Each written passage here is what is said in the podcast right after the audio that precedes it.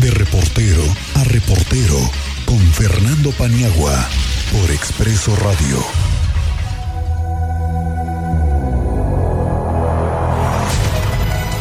Maestro Fernando Paniagua, ¿cómo estás? Muy buenas tardes. Miguel Ángel Cristian, ¿cómo están? Muy buenas tardes. Bienvenido, maestro. ¿Cómo te fue de temblor, maestro?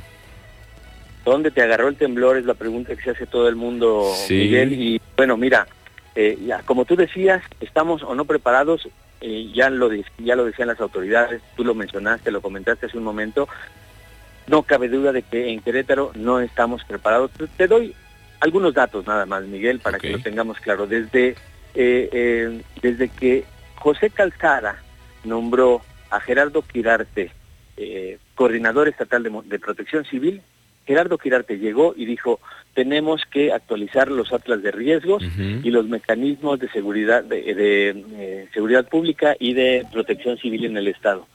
Empezaron a hacerlo, empezaron a hacerlo en los municipios, pero es la fecha, estamos hablando de casi eh, tres, 14 eh, años desde que, desde que llegó José Calzada al gobierno del Estado, esos atlas de riesgo no han sido actualizados. Pero además, Miguel, eh, hay un texto, un documento publicado en el año 2000 por el Instituto de Geología de la UNAM del campus Juriquilla, denominado El Graben de Querétaro, México, Observaciones de Fallamiento Activo, en donde solamente señala que desde eh, durante enero y febrero de 1998 y en 1887 en Pinal de Moles hay registros de sismos incluso hasta de 3 y 5.3 grados, Miguel.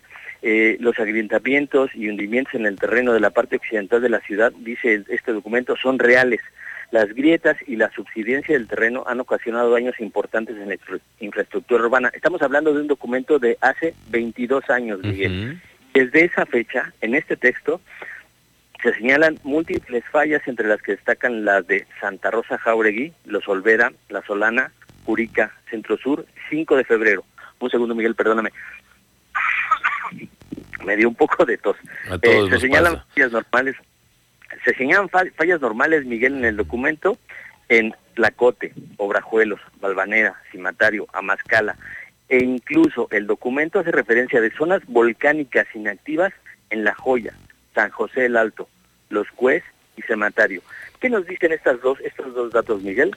Simple y sencillamente que Querétaro, primero, no es una zona en donde no tiemble es una zona que puede tener potencial sísmico, sí, y si a eso le sumamos la falta de prevención.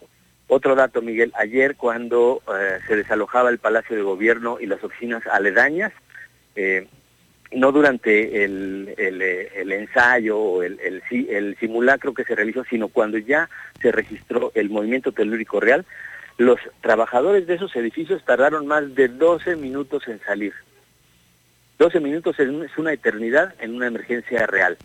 Entonces, estos tres datos, Miguel, nos ofrecen eh, un claro panorama de que la cultura de la protección civil, por lo menos en el caso de los sismos en Querétaro, está muy lejos de ser la ideal.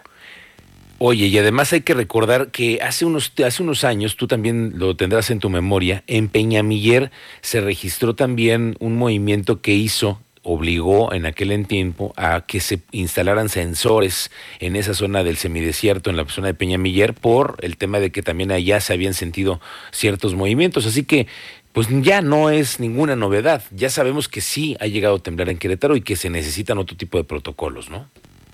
Es real, es real como tú lo dices, y no solamente eso, sino que además tendríamos que dar el siguiente paso como sociedad, no esperar a que las autoridades nos digan cómo hacer las cosas, sino tratar de establecer esquemas propios entre la sociedad civil, en el edificio donde tú trabajas, en el edificio donde yo trabajo, en mi casa, en tu casa, para saber qué hacer, cómo hacerlo y eh, con quién eh, comunicarse en un momento determinado. Esa cultura no la tenemos, tenemos que trabajar, si no por parte de las autoridades, por parte nuestra entonces, hacerlo y elaborarlo de manera individual, colectiva y después ya como sociedad.